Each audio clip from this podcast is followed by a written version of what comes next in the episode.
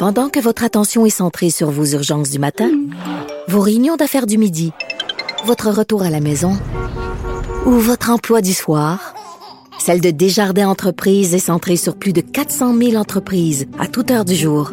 Grâce à notre connaissance des secteurs d'activité et à notre accompagnement spécialisé, nous aidons les entrepreneurs à relever chaque défi pour qu'ils puissent rester centrés sur ce qui compte, le développement de leur entreprise.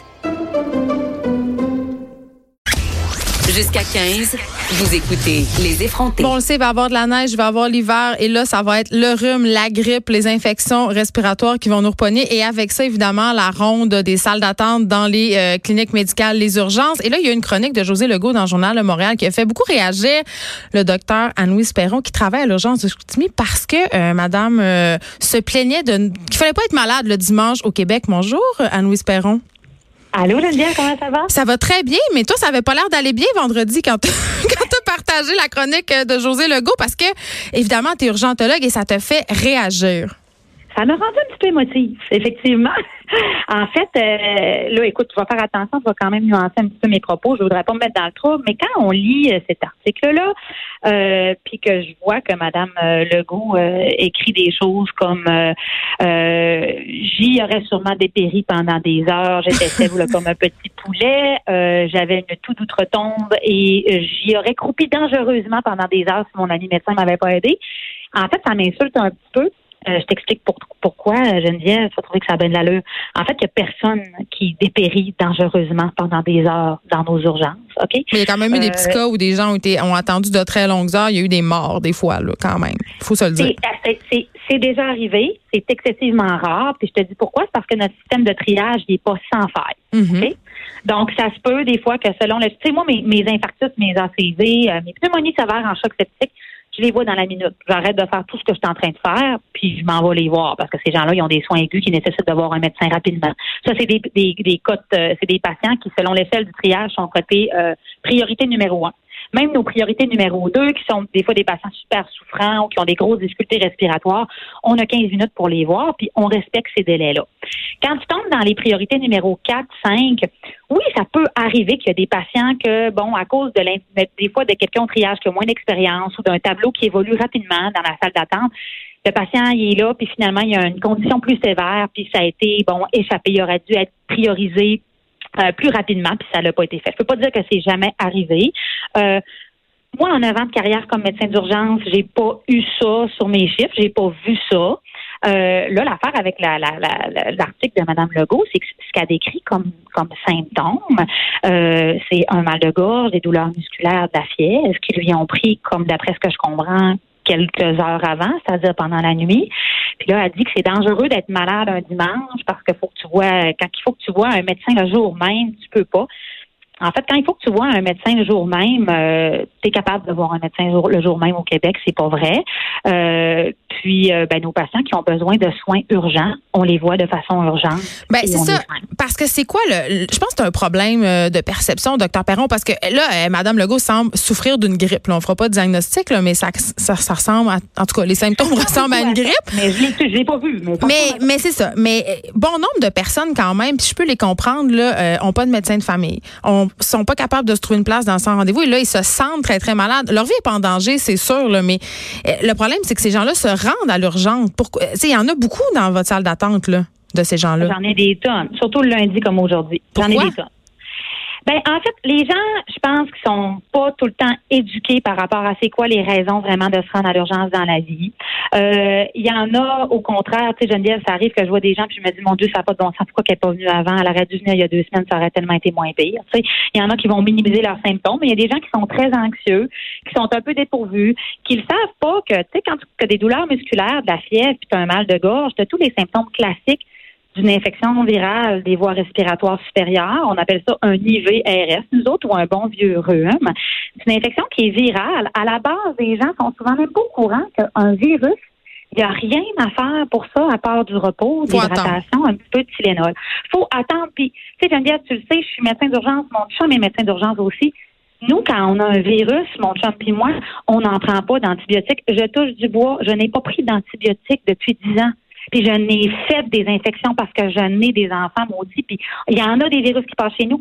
il n'y en a pas de traitement pour ça. On donne des antibiotiques quand on pense qu'il y a une surinfection bactérienne à cette infection-là des voies respiratoires supérieures.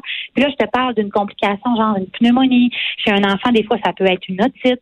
Euh, ça peut être aussi euh, une bronchite avec euh, de la toux, des crassages jaunes, mais que ça dure depuis comme trois semaines. Tu sais, dans ce temps-là, je me dis, ben oui, ce monde-là, c'est ça, faut que je les vois, faut que je leur fasse une radiographie des poumons, m'assurer qu'ils n'ont pas de complications de pneumonie. Puis même une bronchite, tu sais, quelqu'un qui tousse puis qui crache jaune depuis trois semaines, je vais lui donner des antibiotiques. Nous, selon nos guides de décision clinique, une bronchite en haut de deux semaines de symptômes, tu peux commencer à penser que tu as une surinfection bactérienne là-dedans, puis que là, tu as une place pour les antibiotiques. Même chose pour la sinusite. Mais les gens, je pense, ne savent pas ça nécessairement. Puis c'est correct que les gens ne sachent pas nécessairement ça. C'est pas tout le monde qui a fait des études dans le domaine de la santé. Mais il y a une marge entre ne pas connaître ça, puis d'aller écrire dans un journal qui est quand même lu par beaucoup de gens que euh, j'aurais dépéri dangereusement pendant des heures à l'urgence. Ça, ça, comme je te disais tantôt, ça, ça, me rend un peu émotive. Non, c'est pas vrai.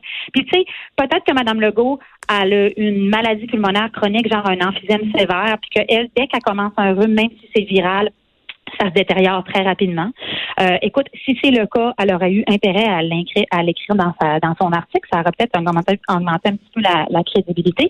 Et si c'est le cas, de toute façon, elle n'aurait pas dépéri pendant des heures à l'urgence parce que mes patients qui sont emphysémateux, puis qui arrivent, puis qui ont de la misère à respirer, je te l'ai dit tantôt, je les vois dans 15 minutes. Ben c'est ça. Fait que là, c'était la mise au point qui était nécessaire. Présentez pas présentez-vous pas à l'urgence pour rien. Attendez, prenez votre mal en patience, buvez de l'eau, faites-vous un petit bouillon de poulet. Et là, j'ai envie, avant qu'on se quitte, Anne-Louise Perron, je sais pas si tu as vu circuler ça euh, dans les médias, un jeune homme du Saguenay d'ailleurs qui est mort parce qu'il a consommé de la ayahuasca. Est-ce que tu en as à l'urgence euh, des gens qui arrivent euh, sous l'emprise de drogues hallucinogènes? Ça arrive-tu pas mal? Parce que j'ai l'impression que de plus en plus, c'est populaire.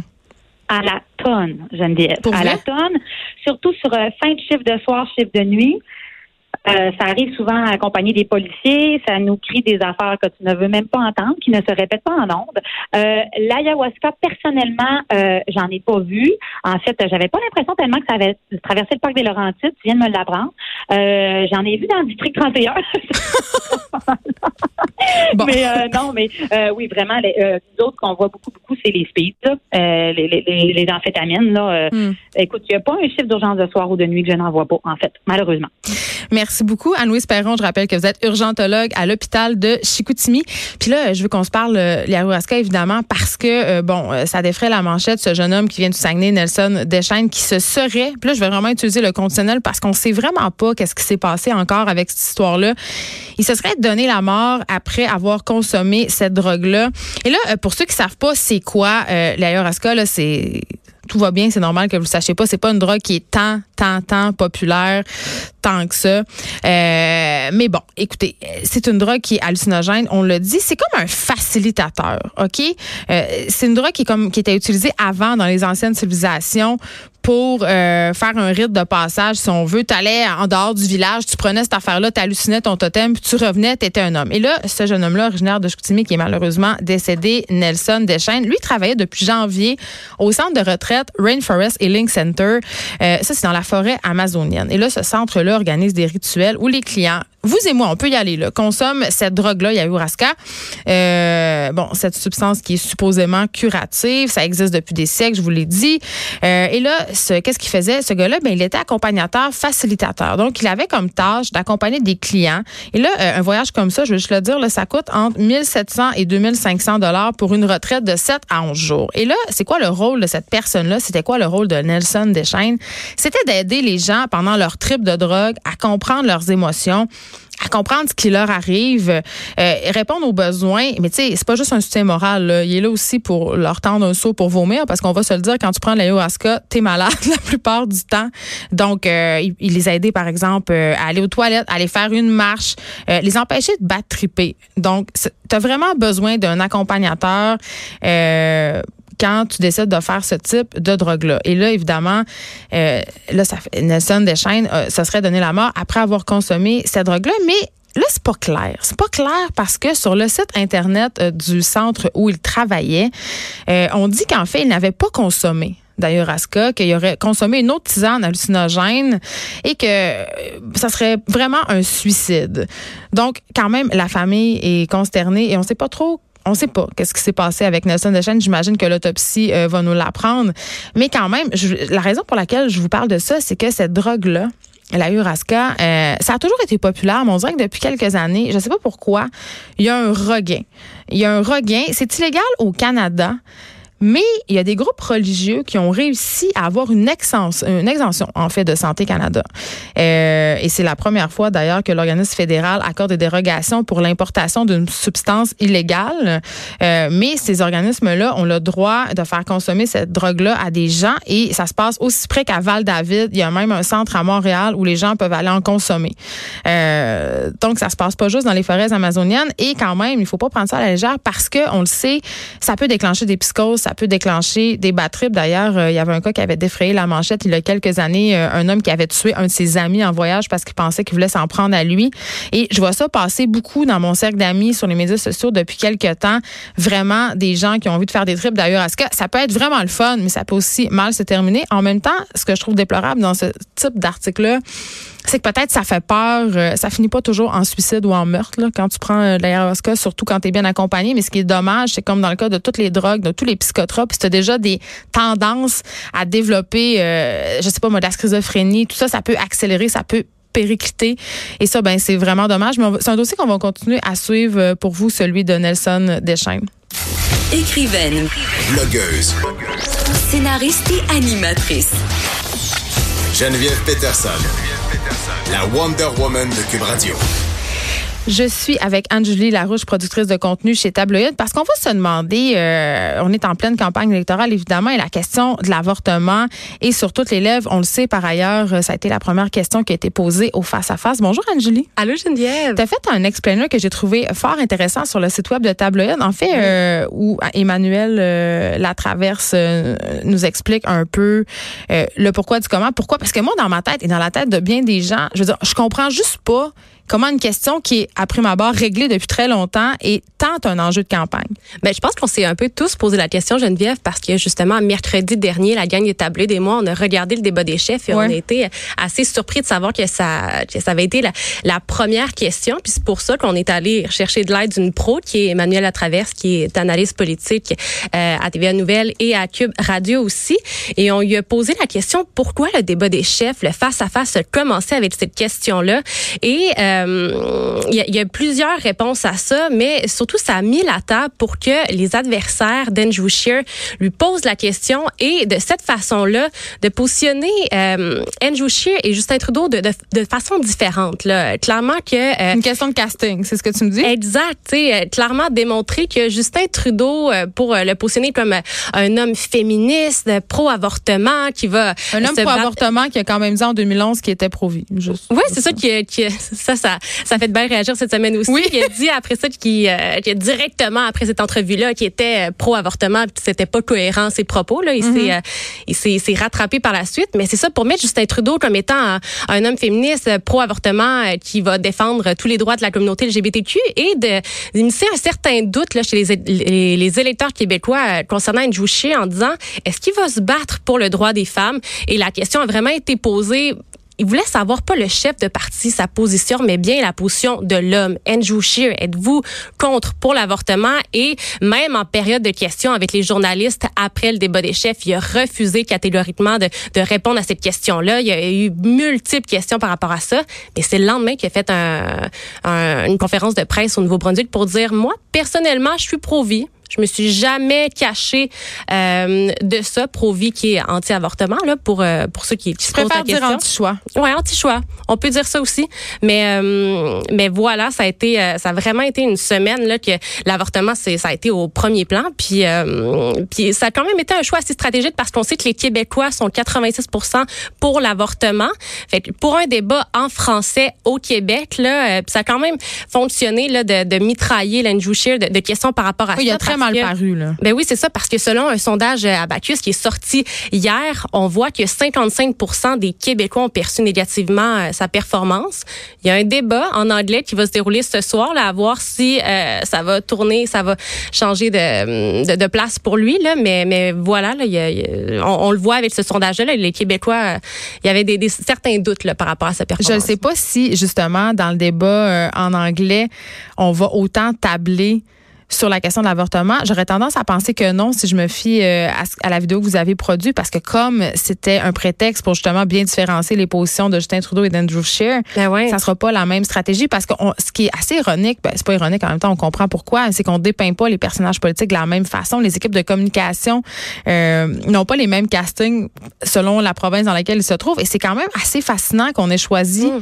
euh, de dévoiler, même si c'est pas tellement un dévoilement, mais c'est quand même particulier que M. Scheer ait décidé de révéler euh, publiquement en fait qu'il était anti-choix dans les maritimes, qui sont des provinces dans lesquelles l'avortement est quand même assez complexe. L'accessibilité, c'est pas nécessairement ça. C'est difficile. je pense deux cliniques d'avortement au Nouveau-Brunswick, c'est pas comme ici. Là. Puis même ici, encore une fois, on parle beaucoup de la situation morale, mais c'était en région. Ouais, c'est quand même assez complexe. Puis tu parles d'avortement en région, tu sais, il, a, annoncé ça au Nouveau-Brunswick, tu sais, mm.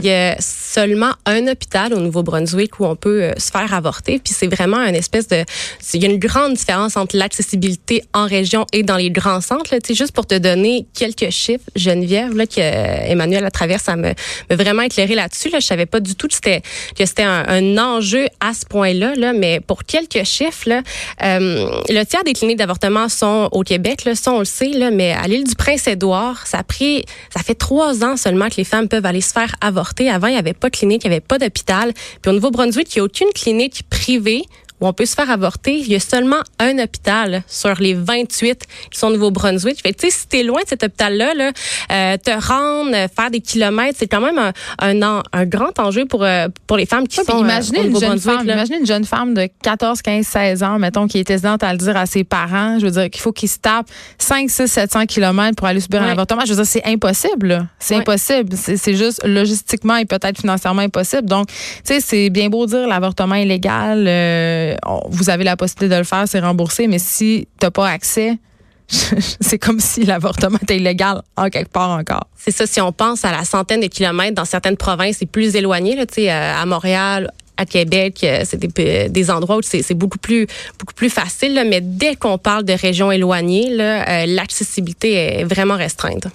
Bon, ben écoute, on peut voir ça sur le site de Tableau. Et là, sur quoi tu vas travailler? Moi, je continue à suivre vos dossiers. Là. Sur quoi tu travailles en ce moment? Je peux pas te le dire. Ah, suspense! Il va que tu reviennes pour m'en parler. Ben oui, mais euh, ça, tu vas le savoir, je vais être de retour très bientôt, là, mais euh, là, on va sortir un peu de la, de la campagne là, dans les prochaines semaines. Là, mais j'ai envie de dire enfin, parce que, euh, bon, là, évidemment, le, 21 octobre, on va être délivré de tout, de tout ce tape. En même temps, moi, j'ai jamais, en tout cas, j'ai rarement été aussi intéressée par une campagne électorale que celle-ci. Je sais pas qu'est-ce qui se passe, mais je trouve que il y a plein de gens d'experts qui disent que c'est plate. moi, ah ouais, moi, je, trouve, que c'est quatre castings super intéressants. C'est ça. Super diversifié. C'est intéressant. Puis le gars du Bloc québécois, euh, je sais pas, révélation de l'année en ce qui me concerne, je le trouve absolument fantastique. Merci beaucoup, Angélie Larouche. On peut suivre ton travail sur le site web de Tabloïd. De 13 à 15, les effrontés. Cube Radio.